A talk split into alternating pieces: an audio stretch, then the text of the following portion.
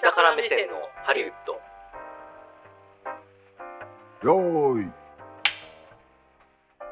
こんにちは久保田裕也ですこの番組は映画好きというほど映画を見ていない映画好きヒエラルキーの下の方にいる久保田裕也と映画制作の現場を一番下っ端としてキャリアを始めた下から目線を持つ三谷兼平さんで映画業界のいろんな裏側を話していく番組ですこんにちは、こんばんは、三谷兼平です。よろしくお願いし ます。どうしました え、なになになにちょっと怖いんですけど、なんか、脈絡がなさすぎ て。疲れてんだよちょっとあ、疲れ、 そっちいや嘘嘘そっちいやさっきさですかうんさっきこの撮る直前にはい三谷氏がこのマイクの真ん中めがけて、うん。 なんか声を出してたから、うんこいつ何言ってんだろうっていやいや、いや、な、何言ってんだで正しいこと言ってるじゃないですでか。こっちこっち見たら、真ん中に打ち込もうとしてる風に見えたら笑っちゃうなと思ってチラッと見ようとしてあ見たら笑っちゃうから見ないと思ってこっち見たら笑っちゃった いや、そう、やっぱね、マイクもね、ちゃんと、いかに綺麗な音をね、取るかっていうことじゃないで すか。なんでそれを、何も面白くないと思うんですけどね。まあまあまあいいんですけど疲れてるからまあ疲れてるからね。そういう、ハイそのうテンションだと思うんですけれども。そいや実はですね最近カメラを買いましてですね新しいうへえ あれ食いつきが悪いぞこれは えそれは何それは何ですかカメラカメラをうんネタに女性とデートしようとかそういうことですかいやいやそんなことはないですけどまあなんかねあの写真撮りに行きたいねみたいなそういうのはあるかもしれないですいやないですけど別にねううん、いやあのまあそれはまあさておきなんですけれども、まあそのカメラがですねもう長年ずっと割と欲しいなって思ってた割とちゃんとしたカメラを初めて買ったんですよ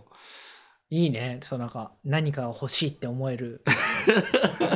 久保田さん疲れてますねいこれはやね俺本当に物欲ないのよあないっすか本当にあーあの法が定めてなければ、はい一1円も俺は服とか身につけてるものとか何にもお金かけたくない、あ、本当ですか。うんおー食べるものもお米が炊けてればい い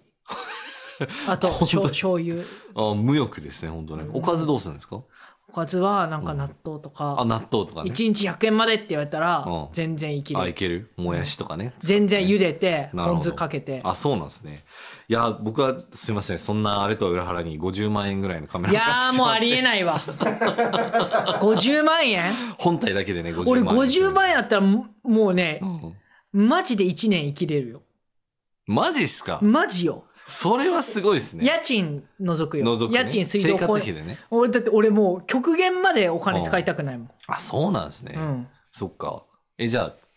くださいませんか。 やだよ。な、それはダメなんですか。そっか。なるほどね。くまあいいんですだ、あげられるほどない。あそっか。なるほどね。オッケーオッケー。そう。カメラ50万、レンズ1万ということでね。何もんって。いや、これまたレンズがまた、要はレンズの方が高いんですよ。多分いろんなものがね。あ、そうなのそううそうそうそう。いくら、な、何万まあ、あの、2本、まあ、2本買いまして、合わせると多分まあ、100近くぐらい。はあ、ふざけんなよ。だからでっかい買い物なんですよ、私からしても。車じゃん。いやそうそう車100万で買える車、いや、買えるものもあると思います車けども俺買ったことないから。そうそうそうそうそう。いやでも、このね、こうもう映画が撮れちゃうぐらいの機材っていうのを初めて今回大人として買うわけなんですけど、買ったわけなんですけどすごも、いねそんなものが手に入るまでにこう、どんな紆余曲折があったかっていう、私自身の紆余曲折じゃなくて、その技術の紆余曲折みたいなあ、話を。カメラのそうそうそう。ちょっと。これはまたそう興味のないテーマでっすてね。いうところか。ら、あの、まあ、その歴史的 なね、部分を紐解いていきたいなっていうあ歴史のね話なんです。さあ、コウさん、歴史は得意じゃないですか。歴史は得意です。そう、そう。南京条約と同じ年にね、あの、映画が生まれたっていう話があったと思うんですけれども。それは記憶にないです。あれ、南京条約だっけ違ったっけ下関条約だっけあ、下え関条何約年です何ね。年1895年ですね。日清戦争が終わって。 1895年はそうあの陸奥宗光ねそうそうそうそう。 そう、それそれ。陸奥その話に。李光賞ねそうそうそうそうそう、行くんですけれども、今回実は第127回目っていうことなんですおめでとそう127回う。まあ、区切りがいいんだか悪いんだかって感じですけどもね。まあで多も分ね0から数えると2の何乗かなんかになりますよね127はね素数です多分あ、本当ですか。いや、でも、あ、そうか、そうですね。素数ね回です素数回ですね。おめでとう素数おめでとうそうですね。何それどういうこと、いや、まあまあまあ、あの、映画が、まあ実は1895年からスタートするっていうふうに考えると、まあ127年と。いうこあとあでそういうことちょっかとそんなあの強引なですねこじつけもあの踏まえて127回で127年だからそうそういう歴史おーをいいで持すつね映画がどうなんだろうっていうことを127年あるんだそうでも逆に言うと127年しかないとも言えるんですよね。みたいな話とかも、まあ、含めちょっといろいろ話してきたら面白いなっていうそういう状そ況うでいうございます話をしたいんだねあ出た俺はしたくないけどお前がしたいから乗った る乗ってやるよみたいな感じのね、えでもちょっと興味あるよねねだそうそのほら白黒のどどうどうやって映画撮り始めたか知らないもんそうそうそうそうそうちょ教えてよそうなんですよ、うんだからちょっとそんなことを紐解いていければなと思いますはいじゃあもう行ってみましょう下から目線のハリウッドスタートです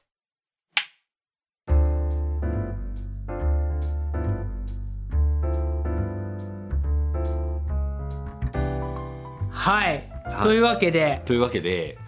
まあこういうねだから映画はなんならこれ撮れんじゃないかぐらいのカメラが100まあ100万円ですねまあレンズとか込みで100万まあ全然この合くわだせりてさっきやったから合わせていやそうそうそうそうで逆にでもそれがでもそれで手に入っちゃうこと自体がものすごいもう異例のことなんですよそうなのそうだからふ普通あの今のだから例えばハリウッド映画的な世界とかで言うと、カメラ本体だけで600万するみたいなものが普通なわけですようんそうだからそういったもののすごいだからまあコンパクトにして、まあ、もちろん機能も全部あるわけじゃないけどでも最低限これでいけるよねっていうものが本体で50万円で買えますよみたいなことっていうのはすごいそれはすごい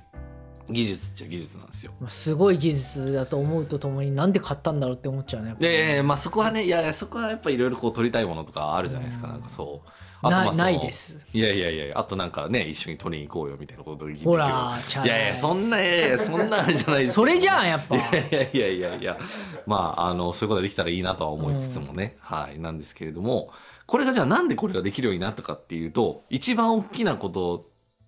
の原因としてはこれあのデジタル革命っていうのがあったんですよ。ちょいつですかまあデざっくりジタル革命そうざっくりあったのはまあ2000年代前半ぐらいって言われててあアナログからあーわかりましたはい久保田さん何が分かりましたいわゆるそのフィルムそ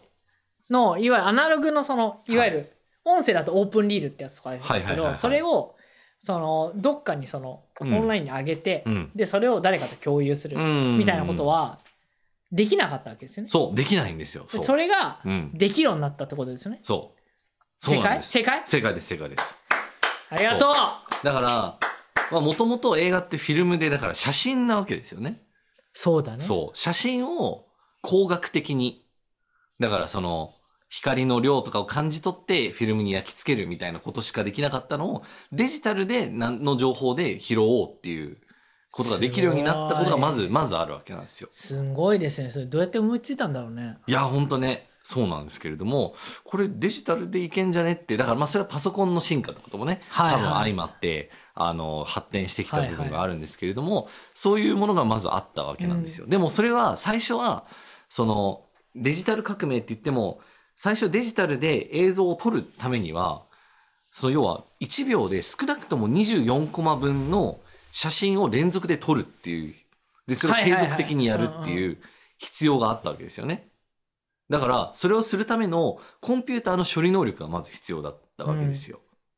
そうでそれが最初やるときは、そのセンサーが実はすごいちっちゃかったんですよ。うん。そう。だから、このなんか、あの、数、2センチ ×3 センチぐらいの最初センサーぐらいから始まって、あの、映像っていうものがこう連続して撮れますよっていうところから始まったんですけれども、そのセンサーがだんだん大きくなってって、うん実際今のこう35ミリフィルムと同じサイズのセンサーにやっとなんかこうたどり着きつつあるっていうそんな状況だったわけですよ。おうそう。だからフィルムで撮るようなものがこうう、んデジタルでも、まあ、近い水準でだからこう映画館とかにかけてもまあまあ問題ないだろうっはいてはいいう水準にやっと最近になってきたってそういう流れがまああったりするんですはよね。そうそうそうっていうことなんですよ。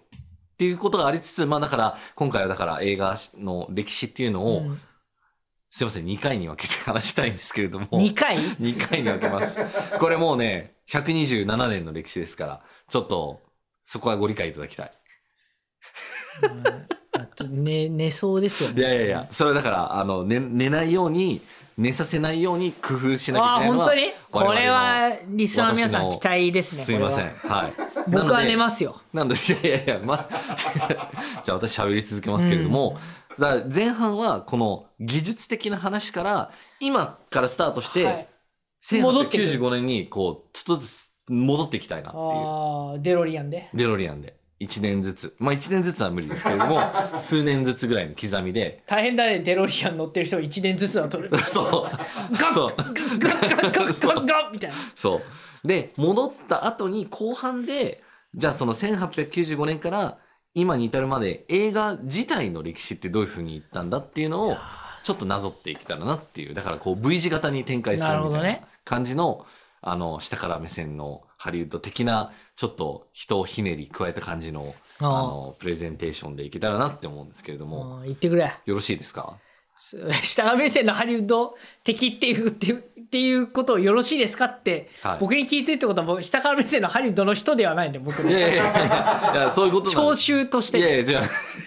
あ、 そのね、仲間としてね、はいそう、あの、こういうのがいいかなって思ったんですけどもよろしい、はよろしい、ありがとうございいまですしょうすいません。確かに技術とかも分かんないもんねそう、そうなんですよ。興味あるけど眠くなるネ眠タくなでする。よそう。これはですね、あの、実は、まあ、今はね、ちょっともう、あの、不適切なハグっていうので問題になった、ジョン・ラセターさんっていう人がいたんですけれども不、適切なハグ覚えてますか なんか MeToo のじ時期に、はいはいあのピクサーの、まあ、トップの人なんですけれどもジョン・ラセターっていう、まあ、非常に優秀な、まあ、クリエイターがいて、まあ、あのその人が言った言葉でですね、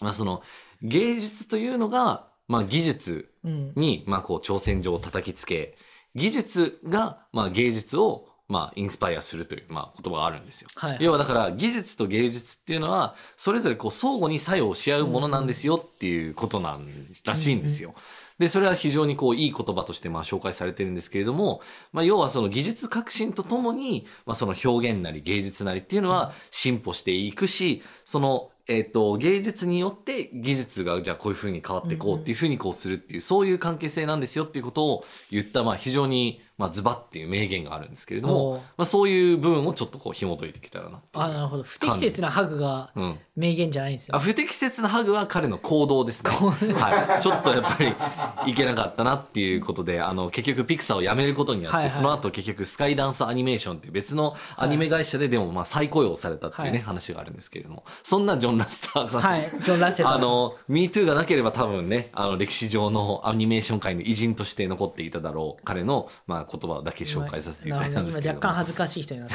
るそう、はいそうなんです。はい。まあそんなことでだからこうデジタルのその革命っていうのはあったわけなんですはいはいよ。はいそう。だからあのちょっと10年ぐらい前で言うと例えばデジタル一眼レフで、えーとはい写真を撮ってさらに動画も撮れるみたいな時代っていうのがあったんですけれども、はそれのまあ延長線上にまあ今の私が50万円の本体を買ってしまうっていうまあそういう、 まあ、 50万だから言ったじゃないですかもう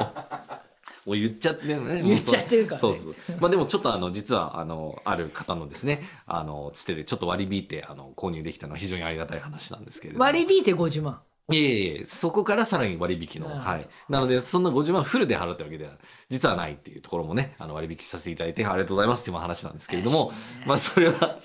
さておきなんですがだから要はもともとだからアナログだったものがデジタルになったっていうのそうはねちょうど2000年前後ぐらいの話そなうんねですよ。、うんでこれは映画どういう映画が撮られるかにも反映されていくのでだからこれが実は後半伏線としてこう回収されていく話になっていくのでちょっと覚えておいていただければなっていうのがまず1点あるわけですね。みんな覚えデジてタルになるみんな覚えておいてくれ今のそはうそう俺は忘れたから まあ忘れましたあねーそうですねそうでそのデジタルになる前にでもみんなこうなんかものを記録する場合って何を使ってましたか、えデジタルに、うん、え映るんですよ映るんです映るんですとかそうですねそうだからなんかこうビデオ的なものがありましてねその前ビにねデオってあと、うんあれカセットカセットいやーよく撮ってたそう親父がこうそやうっでしてょそうそうそうそうそうこのこの右にこの革のねあの革の手を差し込むとこあそうそうまあそうねちゃんとハンディハンディカムハンディカムねハンディカムそうあのーそうですそうですビデオっていうのはねあーありましたよねそれがだから1980年代ぐらいからまあだからこうもう映像って自分たちで自由にもう割と撮れるものなんだっていうう、んそういう状況をこう作っはていきはいはいたっていう意味でね、そうそういう技術としてなるほどものなんですよそうまあそれによってまあ例えば全裸監督みたいなねものとかまあビデオの技術とともにまあうんそういうものが、まあ、ビデオの技術を逆に普及させたものとしてね、まあ、そういうようなものが出てきてっていうのはあったりするわけなんですけれどもあれ撮ったさ、うんじゃああの時はさ、うん、データタっていうかさ、ええ撮ったやつあるじゃないですか、はカカセットとかはいあれをどうやって量産してたんだろうねいや普通に量産は量産してたんじゃないですかねえコピーするみたいなことですかコピーそうそうそうあそれはあの多分マスターテープみたいなものがあって、はいはいでそのマスターテープから、えー、と複製をどんどん作っていくみたいな感じでそれは一個一個でも多分マスプロでやってたんじゃなマいすかジで、うんすごいなそうだって他にやりようがないですもんね、うんだってねそうだからなんか昔ほらこうなんかダビングするって言ってでもダビングしたら画質が落ちるみたいなはいはい話とかあったねあったと思うんですけどダビングのさらにダビングみたいなね話とかやばいねそうだからそれがもうなんか劣化するのこれ使えないよねっていう状態がずっとあったのが、デジタルだったら劣化しないよっていう話になってああすごいっていうふうになるわけなんですよ。なるほどそうでも最初デジタルでそのパソコンの処理能力的にあの処理できたのが本当にちっちゃな画面だったりするわけなんですよね。でそれがでもだんだん解像度も大きくなっていっていわゆるその高精細な映像が見れるようになっていったっていうそんな流れだったりするんですよ。下から目線のハリウッドだんだん解像度も大きくなっていっていわゆるその高精細な映像が見れるようになってったっていうそんな流れだったりするんですよ実はっていうねなるほどところで今これで2022年から1980年代までこう戻ってきましたねっていうあきょ結構戻ったねそうそうそうそうあ俺全然なんか19002000年前後ぐらいかなと思っああそうですねそうもう20年戻ってそう今もういつの間にか戻ってってるっていたうあすごそういいうはや結構感じ早いねデロリアンそうですねはいあの尺があるの でどうしてもあるんですけれども一気に来たねそうそうそうそうそうなんですよ。でそれに、まあ、さらに先立つ、まあ、技術の話としては、まあ、そのフィルムにももともとフィルムっていろんな種類があったんですけれどもあの、まあ、色がついてるフィルムって今では当たり前ですけれどもはいはい実はその前っていうのは全然白黒だったわけですよね。白黒フィルムそう何年白いやそうもう最初からですだからあそうそうそう1995いやだ年かからあそうらはもう白黒なんですけれども白そう黒とこうカラーの端境期をそうですね羽坂駅は大体50年代というふうに言われてますからね50年代1950あ年代らそうでそこからあのいわゆるなんか、まあ、ゲームボーイもゲームボーイカラーが出てきてみたいな感じで、はいはいはいはい大体白黒のものからああーの色がついたものにっていう風になっていく流れっていうのは、まあ、どの分野でもいろいろあったりするんですけれども、まあ、そういうものがまあ生まれていくと。で、まあ、一方で、えっとまあ、テレビとかですねあのが登場してっていうのが、うんまあ、1950年代だったりするので、まあ、そういったところでも、まあ、テレビがカラーテレビになったりとかっていうそういうような、まあ、進化が実はあったりすると。だから色がついてるのも実は当たり前じゃないよねっていうようなところで、あの非常にありがたい技術の進歩なんだなっていうことを、あの受けていただければなっていうそんな状況なんですよね。そうでそれのじゃあさらに前は何なんだっていうと、もうこれでだから今1950年まで一気に戻ってきもう戻でっすたけねれども、はい。 すもうめっちゃすっ飛ばしてますけれども、 あのそうあとなんかあの、まあ、ざっくりとねあの要所美味しいとこだけこう話していくみ超たい超な速日本史の歴史の要点のとこだけみたい なそうそうそうそうそう。そうですね。あの、徳川幕府は250年で幕を閉じました。みたいな感じ で、一言で言っちゃうみたいな。。あっというう間にねそうそうそう。気づいたら閉じてたっていうそう、その前にね、15代将軍いろいろあったんですけれども、まあそんな感じだったりしますよね、と。で、それのさらに、えっ、と、それに先立つ技術革新がもう一つ実はあるんですけれども、何だと思いますかえだからデジタルがアナログになってアナログ声が入る色ついてた声が入るお素晴らしいです、ね、音が入るその通りでございますさすがー、オトバンクだからさすがオトバンク社長でございますね オトンバンクですよ、そうなんですよこの野郎これでオトもバンいクつ頃の話だと思いますかこの野郎って別にな1930あ30から35年そうですね近いですねこれはね一応記録上は1927年っていうのがああーそうね一番最初のあのいわゆる陶器映画っていう、ちちなみちなみにうん、あの世界でラジオ放送が始まったのは、はい1925年なんですよおおなるほどねだからそうかなと思ったんですよあ素晴らしい。でちょっとじ時差はいそうで、2025年だからラジオ100周年おめでとうおおめでとう。2年後ですね。今あ97年97年三後ですね97年ね。 97うんなんかでっかいことやるんですよね、きっと、オトバンクさんでもね。いや別にうちラジオ局じゃないかあ、ラジオ局ではない。まあでも、音回りで ね。音回りでぜひね、なんかやっていただきたお誘いがあればねそうですね。やっていきたいですね。はいそう。なんですけれども、だからその音が入るっていうのが、またすごい技術革新なわけなんですよ。で、それがなどんなことをどんな意味があるかっていうと、だそれまでは逆に音は取れなかったわけですなんですよね。だから、セリフでなんかこう、わーわー喋ってても、なんかその後になんか字幕付きのなんかあの、画面が映って、なんかえじゃあ表現するっていうカメラは形なん回しててですけどそ映像は撮ってるけど、う。うん。声は入らないってことかそうです。へえの録音技術で録音技術はまああるんですけれどもその音と映像をその同時にあそう出かすっていうことが映像を撮るっていうことと、あ映像を撮る時にはそう音は入ってないってことそうあじゃあもう撮る時点で入ってないんだそうだからあのフィルムカメラはもうあくまでその動いてる映像だけを撮るなるほどそうでそれに対して、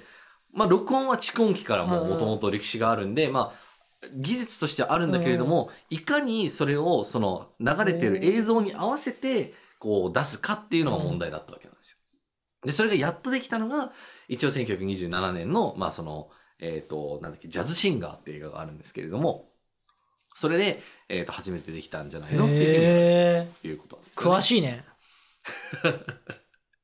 そう、詳しいのはありがとうございます。そうですね。あの、別に、あの、全然映画博士とかは全然ないんですけれども、まあ、あの、それなりにね、あの、この仕事をしてますから、やっぱり知らなきゃいけないなっていう、はい区切りは一応あったりするんですよね、っていうところで。そう。だから、それで言うと、日本だと、まあ、海外もそうなんですけど、弁士みたいな人がいたんです。弁士ってわかります弁士ってなんかあの弁士、活弁士とか言われてね。なんか弁士っていうとなんか俺いつも選挙の直前にはい。なんか誰何々来たるみたいあなうーるせえよなろうみたいなあポスター貼ってるじゃん、はいはいそこに地元のなんか当選したい人とー。うん、その政党の有力者うん、のなんか、うん。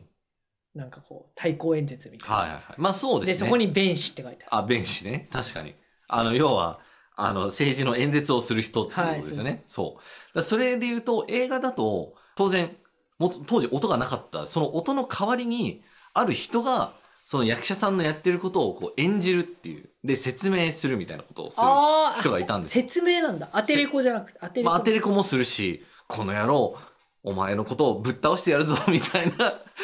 超面白い んですよみたいな。なんならかかってきなさいみたいな感じのこうなんかえー役コント役割をみたいじゃんそうそう演じたりするっていう人がまあいたんですよ。そう。で、それをしなくて結局良くなって、そのだからサウンドが登場したことによって、その仕事はだからなくなっていったっていう話もあったりするんですけれ弁ど士かも。わいそうそう。講談師みたいな、そう。講談師神田松之丞さんみたいなね、人ですね。白山さんねあ、もう、あもう白山さんですね。失礼しました。ちょっと、時代が追いついてなかったです、私ね。はい。そういう人がいたわけなんですよ。そう。で、あともう一個、ちなみに、あの、面白い話で言うと、あの、音が出たことによって、顔はかっこいいけど、声が全然ダメみたいな人はといかっはていいたりしたんですけれども、そういう人たちも、だから、どんどんその立場が危うくなっていったって話があっいやたりするいい声しないとダメなんだそうそうそうそううわだからそれで言うと、あの、2011年にアカデミー賞を取ったアーティストっていう映画があるんですけれども、それはサイあ聞レいたことあるよンサイレント映画なんですよ、基本的に。2011年の映画なんですけど。で、それで、まあ最後の最後になんでサイレントだったかっていうのがまあわかるっていう、まあそういうオチがあるんですけれども、それはまさにそういう音が入ってくることによる、はいはいはいまあその大変さっていうものもあの表現してるということになったりするわけなんですよ。でで、音が入ると、当然、こう、録音技術ってまたこう、いろいろね、あの、入れなきゃいけないんですけれども、あの、そこはですね、あの、雨に歌えばっていう映画が、前、あの、おすすめする映画みたいなあー話で出てきたんですけれども、うんあの、 そう、あれ、録音ってするときに、うんあの、あれなんですよ。カメラが、映画のカメラが回ってるところってカチカチ音がするんですよね。うんカタカタカタカタカタカタって音がするので、あの、マイクをいかにその音を拾わない形で、あの、音声をきれいに取るかっていうことが課題になったりするんですけれども、そうすると、例えばなんか花瓶の中にあのマイクが仕込んであって、で、それに向かってなぜか役者さんたちがこう喋ってるみたいなへー映像になってしまって、ちょっと滑稽だよね、みたいなっていうのがあったりしたんですよね。そう。で、それをまあちょっと揶揄するようなシーンで、ちょっとこの花瓶に仕込まれてるマイクから離れた感じにうんこうんう喋っていくと、音がなんかこう離れたような感じに、まあこんな感じになっていく。はいはいはいいうような、まあこういうようなるな仕掛けでね、あの、表現がされてて、ああ、面白いねっていうのがあったりするんですけど、まあそういう、だから、いかにそのシンクロさせていくかっていうことも非常に課題になったりとかしてたっていう、そんな状況がほどなるほどあったりしますということなんですよ。で、だその前で言うと、じゃあ何が、なんていうのかな。このサウンドの技術って実はすごい大事なところで、あの、これによって、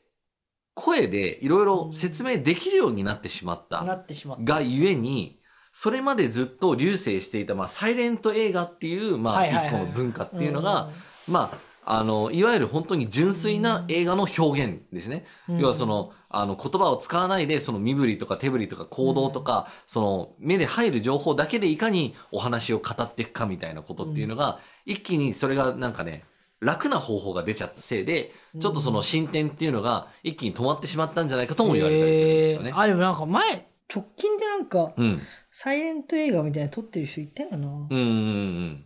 そうだからサイレント映画って実は映画の一番純粋な形なんじゃないかっていうふうに言われていなるてそうだから本当はうんもうセリフとかなくてもそういう情感みたいなものを伝えられることって本当はできるはずだよねっていうそういうよいやうーななる思ほど想があったりするんですけれど芝居のも能力が問われますね。そうそうそうまさにそうなんですよいねやー厳しいだからそうその,、うんさあのサンドの冬季映画が出る前っていうのは例えばなんかチャップリンだったうりんと、か、そうそう、チャップリンで僕ね、そうお思いついたの。何音だ、音だって。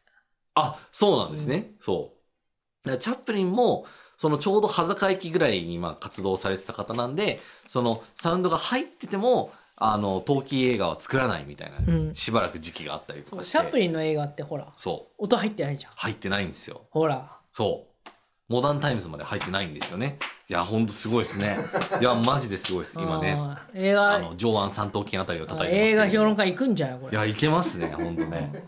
いや、だからそういうことなんですよ。だから、その、あの、音を入れないっていう制約の中で、表現、映画の表現をすごくこう、芸術的なものに高めていった人として、まあ、チャップリンってまたすごく評価される人なんですよね。だからぜひチャップリン映画を見てほしいなって思うところなんですけれども、まあ、そんな時代がだから1910年代から20年代はあったっていうことになるんです。これでもう今、クォーツさん、1910年代まで来ましたよ。もう、ね、そね、そうですか。じゃあ、あとちょっと、あと20年、もう25年だう。けなんでね110年、そう。110年生きてますから。はい。あ、そっか、でも127年だよ。そう。あとちょっ17年だ。あと17年分ぐらい頑張ろうちょっと。はい。頑張りましょう。頑張ろう、はいこう頑張ろう、神戸。そうそう そう。で、あの、震災直後のオリックスですけれども、ね。震災1995年はい。ですよねそうですね。はい。あその時ちょうど映画100周年だったんですね。あ、そうだなるほどね。まあそんなこともありつますけれども、そのじゃあ前って、映画ってじゃあ何なんだっていうと、そもそも映像って、その物語を語るためのものではなかったわけなんですよね、全然。だからなんていうか、ただこう物珍しい、なんか一個の技術装置に過ぎなかったわけなんですよ。はいはいはい。だから例えば、今の我々の時代で言うと、例えばなんだろうな、なんかスノーみたいなものがあって、はいはいあのカメラで我々の顔をかざすと、うんなんか犬の耳とかあーなんすかく猫耳がついてうんなんかベロみたいなのが出てきてみたいなっていうのが出てくるっていうそういうなんかちょっと物珍しい一個のギミックでしかなかっうんうんたわけなんですよ。だからあなんか写真がこう連続してくると動くんだなあなんか動いてるわってあー現実じゃないもので、なんか動いてるものが映ってるわっていうことが、珍しく、そもそもそれがこう興味、それ自体が興味を引くものだったんですよ。よ。そう。だから、それにこう、物語をつけようとか、なんかこう、一個の映像の後にもう一個の映像をこう並べて、なんか意味みたいなのができるんだ、みたいなことっていうのは、そもそもそれも一個の発見なんですよ、実は。おーすげえなんかあれですけど、そうなんですよ。で、それで言うと、うんその編集っていうのもまた一つの発明なわけなんですよね。撮ったものを撮ったものを、そう、いじる。そう、いじる。だ例えば、久保田さんの今のこの無表情の絵を、例 えば10無秒、表情じゃないよ。この遠くを見てる絵をう ん10秒撮るとしましょうと、うんで、それを5秒5秒に分けて、その間に、じゃあなんか別のショットを入れようっていうことを、あの、実験した人がいるんですよ。え、それアナログでやったってことアナログでそうわう。で、それで、じゃあこの久保田さん無表情5秒続く、その後に、じゃあ例えばなんか、リンゴのショットが5秒続く、で、その後久保田さんの表情、同じ表情が続くってなったら、その3つの映像の並びで、どういう意味が生まれるかっていうと、あ、久保田さんお腹空いてるんだなっていう風に意味が生まれるんだっていうことを研究した人がいるんですよね。難しいね、そっからお腹空いてるんだわ。そういやいや、そんなことないですよ。これ実はね、実際にやってみるとね、お驚くぐらいね、それらしい感じになるんですけどもあそうなんだで、逆に、じゃあその久保田さん、同じ久保田さん無表情の後に、じゃあちっちゃな女の子の絵を5秒入れます。で、その後無表情の久保田さんってなったら、それは、あ、この久保田さんっていうのはこの幼い女の子になんか興味をなんか抱いてるんじゃないかなっていう風な意味合いが生まれるんじゃないかっそ ていう。れはダメだろ。ダメなさいっていうようなそういうあの実験っていうのがあったりして、だそういうふうな形だから編集によって意味っていうのを生むことができるんだっていうのはいはいはいはいが分かったっていうそういうことがあるんですよ。そうこれすごくないですか、すごいうん、そうでもそもそも編集って概念がなかったんだなそじゃうあそもそもないんですよ。そうだからあるそれあるいはその間の絵をだからリンゴから女の子に変えて、女の子からお金にのなんか、えー札束の絵だったとしましょうそしたらあーなんかこのお金が欲しい強欲な人なのかな、みたいなそういう意味が生まれたりするって、そういう感じのやつなんですよなねるほどねそうっていう発明があったと。いうことなんですそうでさらにその絵に切ない音楽なんかつけたら、まあ、よりその意味を増幅させることができるわけですよね。そうっていう感じなんでなするほよ。そうっていうような感じで、ただのギミックであったその映像っていうものが、あの、なんか意味をこれ実は作ることができる。なんなら物語を語ることができるんじゃないかっていう流れがあった上で、えー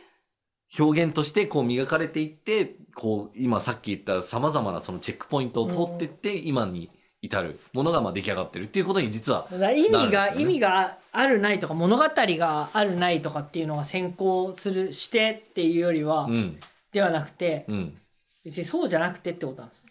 そうなんです、そうなんで映す。像としてただと撮るというか、うんそうそうそうそうそう。だから、ただ、だから、それで言うと、一番一番初期の、まあ、その映像って言われるものは、もう本当に、ただ単に、なんか工場から出てくうんうるん労働者の映像をただ撮ってるっていうだけのものだったりとか、あるいはなんか、あの、ある電車の駅に、あの、記者がこうやってきて、えっ、と、蒸気機関車がこうやってきて、駅のホームにこうついて止まるっていう絵だったり、もう本当ただもう何の取り留めもない日常の風景みたいなものが描かれてたんだけれども、だんだんそれに対してなんかうんお話が入れられるんじゃねっていうことになって、はいはいはい最初はその一つのあのカットの中で、うん例えば水をまいてるおじさんみたいなのがいますとホースを持って、うんうんでそこに後ろから少年がやってきますでその少年がそのホースを踏みますそうすると水が流れなくなってあれおかしいなって言って水をまいてる人がこの蛇口の方を自分にホースを自分に向けるその瞬間少年は足を離してうん水がバッてその農夫のその水をまく人にかかっちゃう、面白いねっていうようなものが出来上がったりするんですけれども、そういうようなものがその物語を語ることができるんじゃないかっていうところの一番走りっていうふうに言われたりするんですよね。うんそう一連の動きの中でそれを表現するっていう。だからそんなようなところから始まってでしかもなんなら昔の、まあ、あるまあなんだろうな都市伝説なんですけれどもその電車の駅にそのやってくる電車のうんこっちに近づいてくる絵を見て、まあ、その人々はわって驚いて逃げ出したっていう、まあ、逸話があるんですけれどあーもそんなような感じのものだったりするらしいんですよねへ。ーそうそうそううん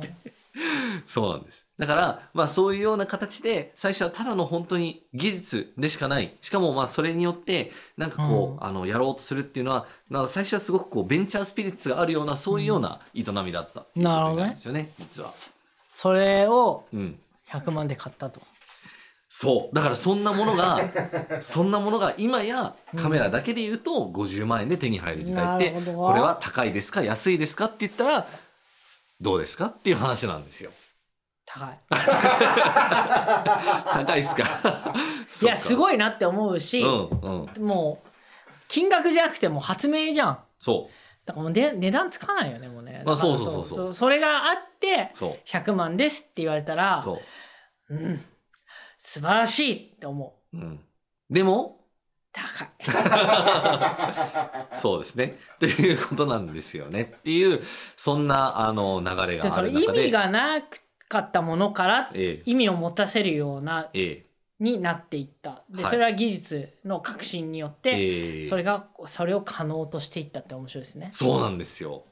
そうなんです。それが、あの、ちょっとでも感じていただけたら面白いなというところで、はい。今、逆にデロリアンから、まあ、その2022年からうん1895年まで行きました。というわけで、次は1895年から現在にまた戻りましょうというね、旅を続けていきたいなと思いますのもうでいい。じゃん1895年で。ああまあでもやるか明治維新直後でそ うそうそうそう。まだね、あの、日本もね、西洋の欧米列強にね、こう追いつけ追い越せっていう形で皆さん頑張ってた時代ですから久保田さんも頑張りましょうね頑張るてかなんならおその結果日清戦争で勝った年ですから我々ね新鮮はいそう我だ々とねっていうかね我々そうまあって我いう々のにして先祖ものね人たちがね1130年近く前だそうそうそうそうそうなので、えー、と後半はその逆にはい通常の歴史をたどってみたいと思いますなということで、えー今日はこんな話でございましたいかはがでしたでしょういか、かがでしたでしょうかね。はい、ということで、えーエンディングの方にはい参ります。えー、とエンディングポッドキャストですねあの我々やってるわけなんですけれどもこちらでお聞きの方、えー番組登録をお願いいたしますということでですねあの着々と我々の番組認知度が上がってきてますかそれなりにねあとちょっとで500人っていうねツイッターのフォロワー数が来てますけれどもはい早いねでそんもな状況でござい300ます200人300人いってそうですよ、ねそうですよ頑張ってよもう500みんなみんな聞いてください、ぜひ聞いてほしいなと思います。あとは、えっと、番組へのお便り感想なんですけれども、公式ツイッターから案内が出ています。えー下から目線のハリウッド、もしくはアットマークしたハリで検索して、えー見つけて、ぜひフォローの方をお願いいたします。はいでは次回もお楽しみにお相手は久保田彩と三谷金平でした。